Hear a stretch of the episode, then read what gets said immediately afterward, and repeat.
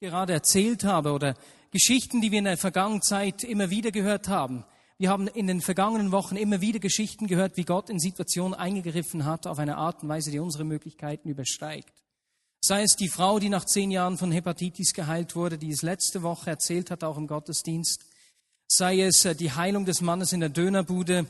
Äh, sei es die Geschichte heute im Mittagsgottesdienst, ist eine Frau auf mich zugekommen und hat gesagt, du, vor einigen Wochen oder vor, vor einigen wenigen, zwei, drei Monaten habt ihr für mich im Gottesdienst gebetet, weil ich immer ähm, heftige Kopfschmerzen hatte.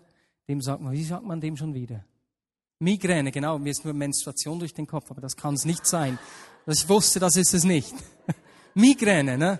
Haben mir gesagt, hey, ihr habt für meine oder gegen meine Migräne gebetet und hat gesagt, weißt du, ich hatte das vor allem immer, wenn ich in die Berge gegangen bin. Und seither bin ich vier, fünf Mal in die Berge gegangen und ich hatte zum ersten Mal keine Schmerzen mehr. Das ist nicht Wahnsinn. Gott, der in, in Leben eingreift und Schmerzen wegnimmt, der, der Dinge heilt der Mann, der von heftigen Magenbeschwerden gehalten worden ist und so weiter und so fort. Wir haben viele Geschichten erzählt. Diese Geschichten haben zugenommen. Und diese Geschichten sind ja nicht der Fokus unseres Lebens als Gemeinde, sondern diese, diese Geschichten sind wie ein Zeichen dieses einbrechenden Reiches Gottes, von dem Jesus gesprochen hat. Und das ermutigt mich zu sehen, wie diese Geschichten zunehmen. Jesus, dein Reich komme, dein Wille geschehe, wie im Himmel, so auf Erden. Und die Message von Jesus ist ja heute noch dieselbe wie vor 2000 Jahren. Die hat sich ja nicht verändert. Ne? Tut Buße, denn das Reich Gottes ist nahe herbeigekommen. Und ich habe in einer meiner letzten Predigten gesagt, was Buße heißt, eben dieser Sinneswandel. Ändere dein Denken. Buße mit Tanea heißt so viel wie Umdenken, einen Sinneswandel vollziehen. Und weswegen müssen wir unser Denken ändern? Weil Jesus sagt, mein Reich ist hier. Ich bin gekommen, ich habe meine Realität, die Realität des Reiches Gottes mitgenommen. Und wenn du nicht bereit bist, dein Denken zu ändern, wirst du das nicht erfassen können. Dann kannst du keinen Anteil haben. Und ich will diese Perspektive halten. Ich will sehen, Jesus, was denkst du? Jesus, was sind deine Möglichkeiten? Und seit es die Vignette Bern gibt, haben immer wieder Menschen über einen Aufbruch gesprochen. Also da hat es verschiedenste Personen aus aller Welt gegeben, die immer wieder einen, einen Aufbruch in dem Sinne angekündigt haben. Und wir haben in unserer Geschichte als Gemeinde auch viele solche Zeichen dieses Einbrechens des Reiches, Zeichens eines Aufbruches gesehen. Äh, sei das Menschen, die Jesus begegnet sind und die ihr Leben unter der Herrschaft zu Jesus, äh, von Jesus zu leben begonnen haben sei es, dass wir körperliche Heilungen erlebt haben, sei es die Erfrischung äh, des Heiligen Geistes in Mitte der 90er Jahre. Wir haben verschiedenste solcher Zeichen erlebt. Und ich habe euch auch schon mal in einem Gottesdienst äh, erzählt, was ich persönlich im 94 erlebt habe, da ich ein intensives Gotteserlebnis hatte, beziehungsweise mehrere intensive Gotteserlebnisse.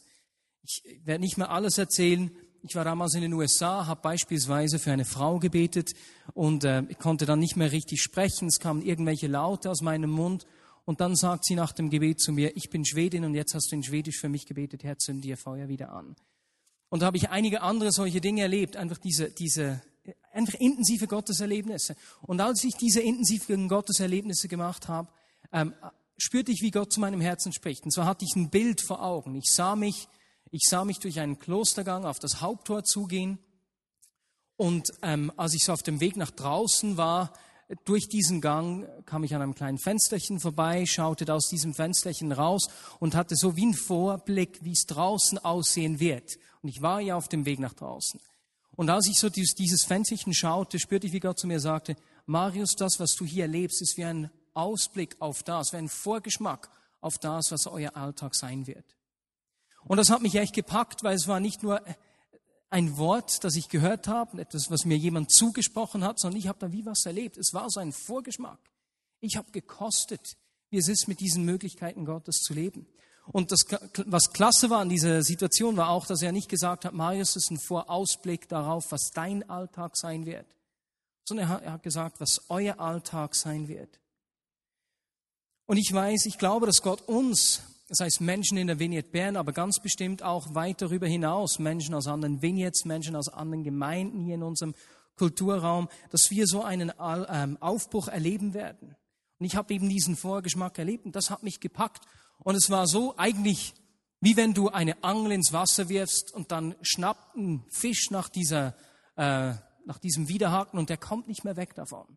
Und genauso fühle ich mich. Da, da hat mich was gepackt. Ich komme nicht mehr weg davon. Dafür will ich leben. Ich weiß, das lohnt sich, mein Leben für, für sein Reich, für seine Absichten hinzugeben. Und ich strecke mich nach diesem Aufbruch aus und ich lebe danach. Und mich begeistert, dass Gott uns allen einen Anteil daran geben will. Es geht nicht um einige wenige Menschen. Du bist bewusst gemacht, bewusst in diese Zeit reingesteckt, wo du lebst. Du lebst nicht per Zufall heute in unserer Zeit. Und ich möchte heute auf diese Gedanken eingehen mit einer Bibelstelle. Und zwar möchte ich vorlesen aus Jesaja 54, Verse 1 bis 3.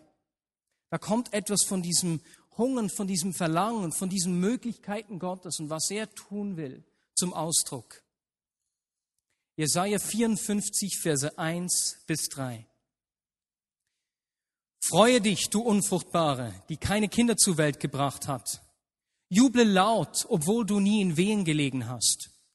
Denn die verlassene Frau wird mehr Kinder haben als die, die mit dem Mann zusammenlebt. Das sagt der Herr zur Zionsstadt. Mach dein Zelt größer. Spanne deine Zeltdecken aus, ohne zu sparen.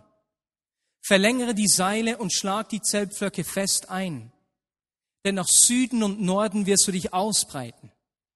Deine Kinder werden das Gebiet fremder Völker in Besitz nehmen und die verwüsteten Städte besiedeln. Es gibt einige Gedanken, die mich an diesem Text begeistern. Diesen drei Versen, die ich vorgelesen habe. Der erste ist, ich meine, wenn ich von so einem Aufbruch spreche, wenn ich von diesen Absichten Gottes spreche, dem Sichtbarwerden seines Reiches, dann löst das nicht bei allen das Gleiche aus. Es gibt Menschen, die, die sind sicherlich gleich begeistert, Feuer und Flamme und sagen, ja, das will ich auch, Marius, komm, lass uns zusammen diese Dinge erleben. Aber es gibt dann auch Menschen, die, die eher gleichgültig sind und sagen, ja, das habe ich schon viel gehört. Ne? Oder Menschen, die sehen, was noch nicht ist. Weswegen beispielsweise musste Conny wieder Metastasen haben. Weswegen wurde sie nicht geheilt. Und es gibt viele Dinge, die uns die Sicht auf Gottes Möglichkeiten zu rauben versuchen. Und wenn ich hier diesen Text in Jesaja 54 anschaue, dann beginnt dieser Text mit einer Ermutigung an das Volk Israel.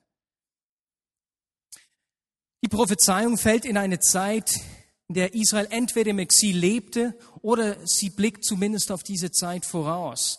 Und die Realität des Volkes war nicht so rosig, wie es scheint in diesem doch schönen, imposanten Text. Die Kinder des Volkes sind entweder umgebracht, gestorben oder entführt worden nach Babylonien. Die Stadt ist verlassen, sie ist zerstört. Also da kommt in diese Situation kommt nicht wahnsinnig viel Hoffnung zum Ausdruck. Und in diese Situation rein spricht Jesaja oder Gott durch Jesaja und sagt, ich werde das tun, was dir nicht möglich ist. Dort, wo deine Möglichkeiten aufhören, werde ich eingreifen, um meinen Plan zu realisieren. Ich vergesse meine Verheißungen nicht. Ich habe dir dieses Land zugesagt. Und was sind die Unmöglichkeiten? Du Unfruchtbare, du bist unfruchtbar. Ich werde dir Kinder schenken, ohne dass du gebären wirst. Du bist verlassen Hey, du wirst wieder von Leuten umgeben sein. Ich mache dich zu einem großen Volk. Du bist zerstört. Du wirst wieder besiedelt. In diese Unmöglichkeit der Situation rein spricht Gott und ermutigt sie. Und hier braucht es einen Sinneswandel. Hier merke ich, hier bin ich gefordert. Jesus schenkt mir deine Perspektive. Unabhängig, wo du heute stehst. Gott meint es gut. Gott hat gute Gedanken über dir. Er ist besser, als du denkst und er hält sein Wort. Er hat nicht nur die Möglichkeit, seine Herrschaft sichtbar zu machen, sondern er tut es auch. Und ich merke, das muss ich hören immer wieder für all meine Lebensbereiche. Ich merke, ich muss, ich, ich will diesen Perspektivenwechsel von Leben aus meinen Möglichkeiten hin zu einem Leben aus den Möglichkeiten Gottes. Diesen will ich vollziehen. Das möchte ich. Das wünsche ich mir. Gott ist besser, als ich denke. Er vergisst seine Versprechen, nicht Versprecher, seine Verheißungen, seine Zusagen nicht. Lukas 12, 32, du brauchst dich nicht zu fürchten, kleine Herde, denn euer Vater hat beschlossen, euch sein Reich zu geben. Das heißt, er will uns seine Möglichkeiten, seine Realitäten, die Realitäten des Reiches Gottes schenken. Es ist nicht etwas, was ich erarbeiten kann oder was ich mir verdienen kann. Er schenkt es. Gott will seine Herrlichkeit in deinem und meinem Alltag sichtbar machen. Sein Plan hat sich in den letzten 2000 Jahren nicht verändert. Vor drei Wochen, ja, es waren eher vier, denke ich jetzt, vor vier Wochen ist ein junger Mann mit einem schweren Schädel-Hirntrauma in Bern in ein Spital eingeliefert worden. Und jemand, den wir kennen, der arbeitet dort im Spital. Der Mann war so stark verletzt, dass äh, sich schwerste Hirnschäden abzeichneten für alle, die irgendwie äh, medizinisch äh, was verstehen, äh, was äh, nicht auf mich zutrifft. Er hat ein GCS von drei, das ist irgendwie äh, ein Maß, in dem die Hirnaktivität gemessen wird.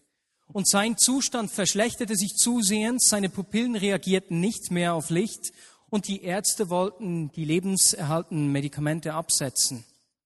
Und als sie mit der Mutter sprechen wollten, sagte sie, nein, ich lasse das nicht zu. Jetzt diese Mutter, die kennen wir nicht. Aber diese Mutter ist eine gläubige Frau.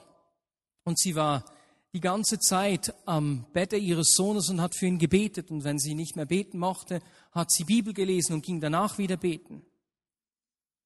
Auf jeden Fall sagte sie im Gespräch mit den Ärzten, nein, das will ich nicht. Ich glaube an einen Gott, der Wunder tut. Und die Person aus der Vignette Bern, die dachte sich, liebe Mutter, ich glaube wirklich, dass jetzt eine Situation, in der du einfach der Realität ins Auge schauen solltest, das kommt nicht mehr, hat sie mir gesagt. Und die Ärzte selbst haben der Frau 24 Stunden gegeben und haben dann äh, den Krankenschwestern gesagt, dass sie danach eben die Medikamente absetzen sollen. Auf jeden Fall musste die Person aus der Vignette Bern an eine Sitzung und als sie von der Sitzung zurückkam, war in dieser Station eine eine Aufruhr. Da war was in positiver Bewegung. Und eine Frau ist auf sie zugekommen. Hey, hast du schon von diesem Wunder gehört? Jetzt ist dieser junge Mann,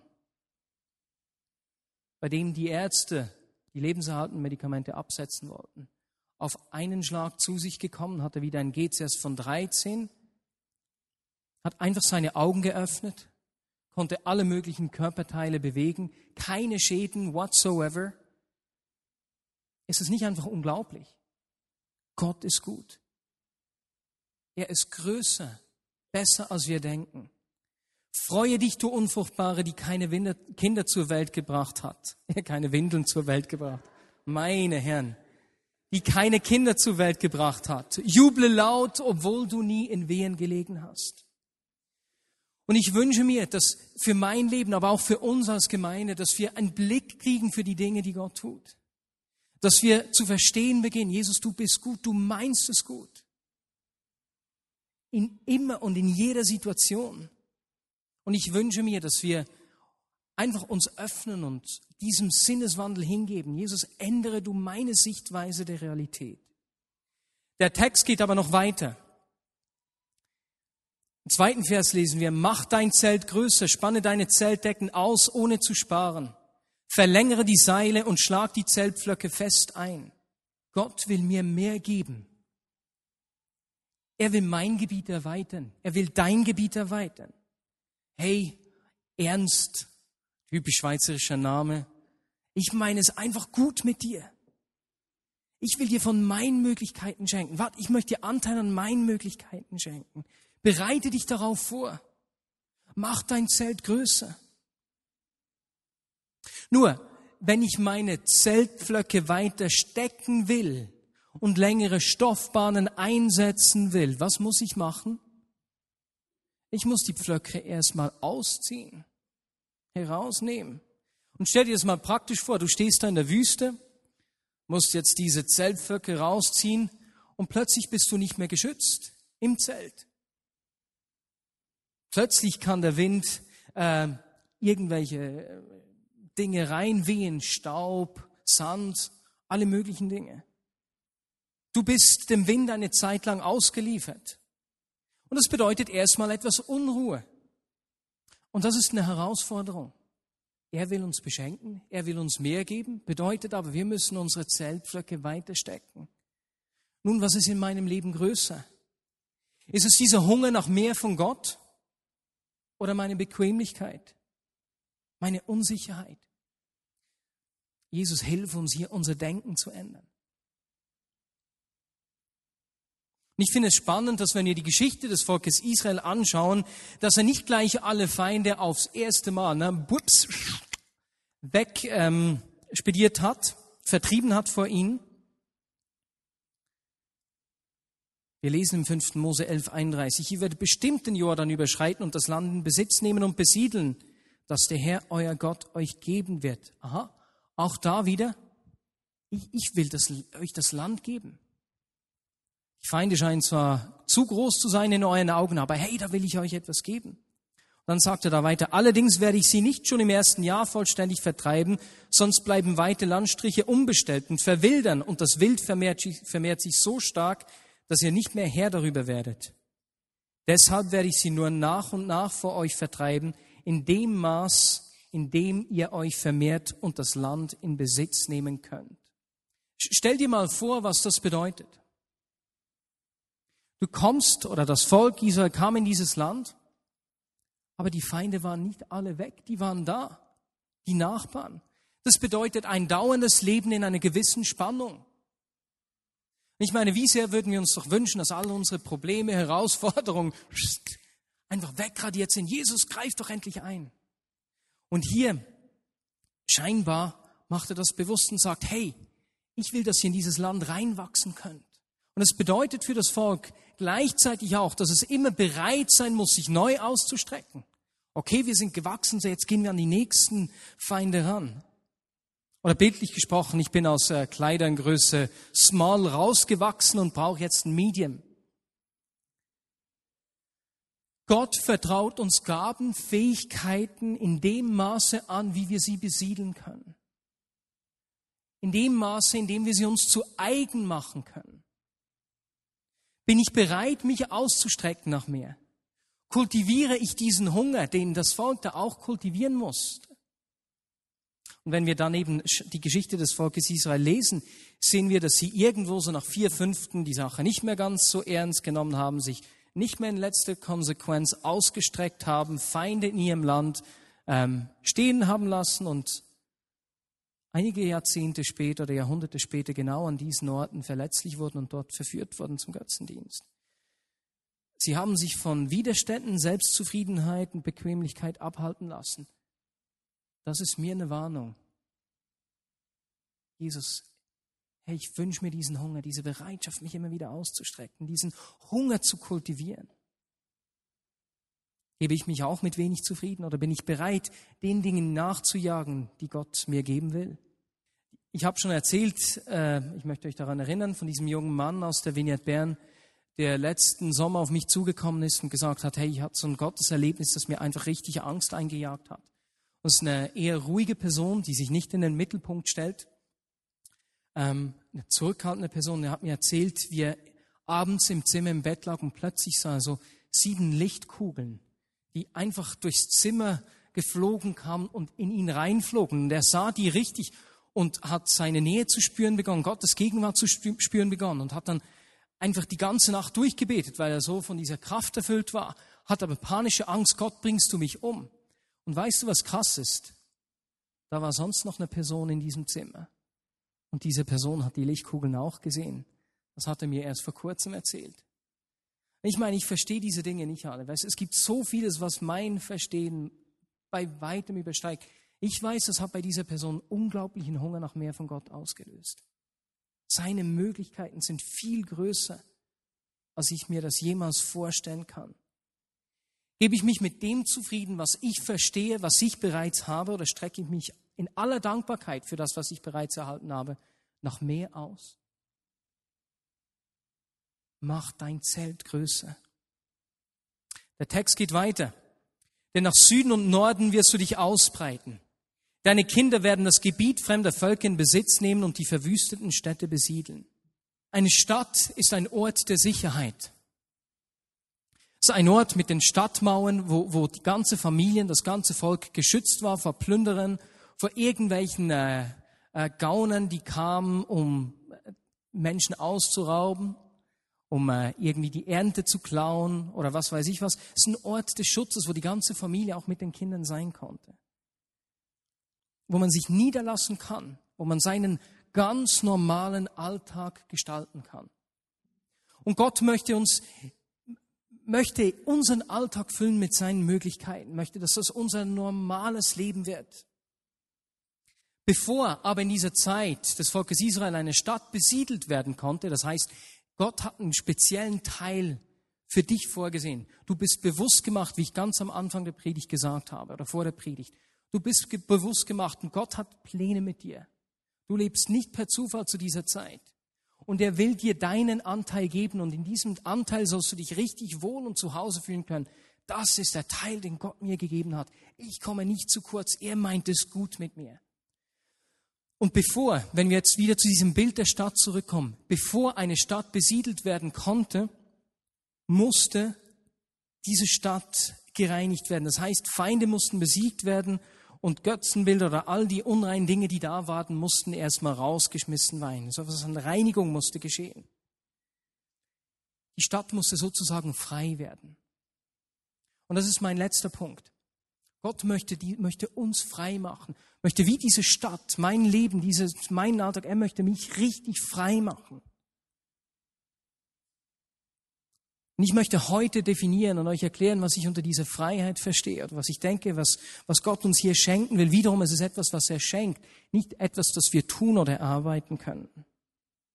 Weißt du, wenn jemand von einer Krankheit geheilt wird, dann ist es klasse und das wollen wir ja sehen, weil Gottes Möglichkeiten stehen über allen Unmöglichkeiten des Lebens. Und er kommt, um uns von verschiedensten möglichen Dingen frei zu machen. Krankheit ist eine Sache. Nur wenn jemand von einer Krankheit geheilt worden ist, heißt das noch nicht, dass er heil oder so richtig frei ist. Teilweise sehr wahrscheinlich. Du bist dann frei, wenn du nicht in irgendeiner Art und Weise von außen bestimmt wirst. In der Bibel wird das Selbstbeherrschung genannt. Selbstbeherrschung in Deutsch klingt nach ich beherrsche mich, klingt nach etwas, was wir tun können, aber Selbstbeherrschung wird eine Frucht des Geistes genannt. Also im Neuen Testament. Das heißt, es ist etwas, was Gott in uns weckt, Gott, etwas, was Gott uns schenkt. Und es kommt von einem Geist, im Hebräischen, einem Geist, dem wir Grenzen setzen können. Ähm, Bedeutet, ich werde nicht einfach von irgendwelchen Winden, irgendwelchen Dingen, die da kommen, beherrscht und bestimmt. In Sprüchen steht, wer eine Stadt ohne Schutz war, so ist ein Mann ohne Selbstbeherrschung. Dort, wo ich diese Selbstbeherrschung, diese Frucht des Geistes nicht habe, werde ich eben von verschiedensten möglichen Dingen bestimmt. Das kann sein, dass sich Menschen, dass wir uns von Umständen bestimmen lassen. Ich kann ja nicht anders.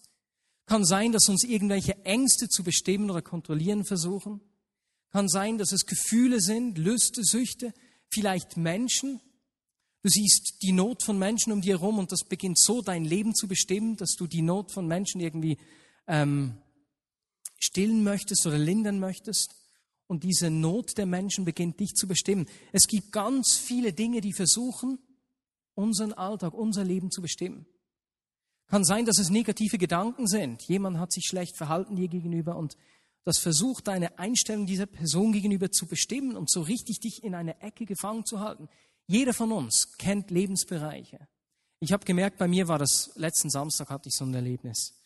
Ähm, irgendetwas, wenn jemand physische Güter, die mir wichtig sind, benutzt, dann, dann zieht sich in mir sowas zusammen.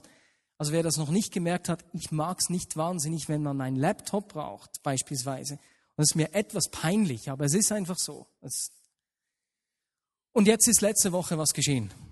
Meine Mutter hat meine Oma, äh, meiner Oma beim Umzug geholfen und ich wusste nicht, dass die noch Dinge von mir auf dem Estrich hatte.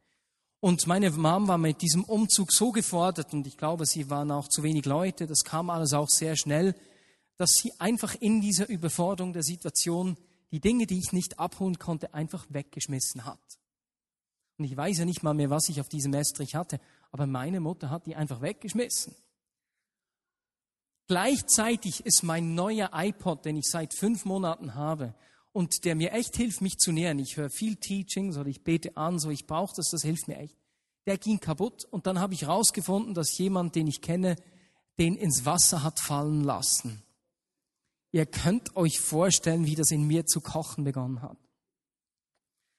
Und Mann, und ich meine, meine Mutter war echt am Rande, weil sie war echt überfordert mit diesem Umzug. Und mir fiel nichts Besseres ein, als sie auf Berndeutsch nach Strichhof zusammen zu schiessen. Das macht man doch einfach nicht. Das ist doch eine Frechheit, eine Frechheit. Das macht man nicht. Und die Person, die mir den iPod ins Wasser hat fahren lassen, mit der habe ich einige Stunden nicht mehr gesprochen. Auch wenn sie sich entschuldigt hat, das habe ich abgeblockt. Ich war so sauer. Und ich habe gemerkt, da will etwas über mich bestimmen. Und es hat so eine Zeit gebraucht, bis ich natürlich dann weich wurde, wie ich gemerkt habe, Marius, das war echt voll daneben, das kannst du nicht, das macht man nicht. Ich muss mich dann entschuldigen bei meiner Mutter, bei der anderen Person auch. Oder vor zweieinhalb Wochen war ich krank im Bett und ich habe eine klasse Zeit, viel mit Gott erlebt. Und plötzlich, als ich krank im Bett lag, ich war in Portugal, ähm, wir hätten klasse gegessen. Es waren toll. Habe ich das schon erzählt? Habe ich vielleicht noch nicht erzählt. Wir waren in einem klasse Hotel, alles bezahlt von Amerikanern. Also, äh, äh, war Wahnsinn, echt. Vier-Sterne-Hotel, tolles Buffet. Und weißt du, was mir geschehen ist? Ich hatte eine Magenverstimmung. Und ich lag im Bett den ganzen Tag, den ganzen Dienstag, Mittwoch konnte ich nichts essen. Alle anderen haben da richtig fett zugeschlagen und ich musste. Dafür habe ich zwei Kilo verloren, ist auch nicht so schlecht. Und als ich da in diesem Bett lag, da ist plötzlich wie so eine Panik über mich gekommen wie so eine Welle der Angst, ich kann, eine Wolke der Angst, ich kann das kaum beschreiben. Und ich habe nicht gemerkt, dass das begonnen hat, mein, äh, wie mein Leben, meinen Alltag zu bestimmen. Ich kam so in, ein, in einen Stress rein. Und jemand, der mit mir zusammenarbeitet, hat das dann eine Woche später sehr gut gemerkt. Wir hätten eine Sitzung gehabt, wollten zusammenarbeiten. Und dieser Druck, der von mir ausgeht, hat die andere Person so blockiert, dass sie davongelaufen ist. Ich wusste nicht, wie ich reagieren soll. Und erst am nächsten Morgen, als ich mit einem Freund gesprochen habe, habe ich gemerkt, hey, jetzt etwas mehr als eine Woche, ist wie diese Angst auf dir. Und als wir gebetet haben, war diese Angst weg. Aber die hat wie begonnen, meinen Alltag zu bestimmen. Versteht ihr, was ich meine? Und das können Ängste sein, das können Menschen sein, das können Umstände sein, das können Süchte sein. Bei Süchten ist es ja ziemlich offensichtlich. Das können Sünden sein, Dinge, die du einfach nicht Jesus hinlegen möchtest und die beginnen dein Leben zu bestimmen. Und weißt du, was das Problem ist, wenn wir, wenn wir keine Selbstbeherrschung haben? Nicht jetzt, was ich selbst, ich beherrsche mich, sondern diese Frucht des Geistes. Dann sind Bereiche dieser Stadt nicht sicher. Verstehst du dann? Dann kann ich mich nicht ausstrecken nach mehr von Gott in diesem Bereich. Dann kann ich mir das, was er mir geben will, nicht geben lassen. Und er möchte uns frei machen, frei dazu, dass ich diese Dinge, die er mir schenken will, mit Freuden umarmen und annehmen kann, eben diese Stadt besiedeln kann. Wenn er uns frei machen will, heißt es, er will diese Selbstbeherrschung in uns wiederherstellen. Er will mich an diesen Ort führen, wo ich mich von ihm beschenken lassen kann und sagen, hey, ich weiß, du bist gut. Ich weiß, ich kann dir vertrauen. Lasst uns beten.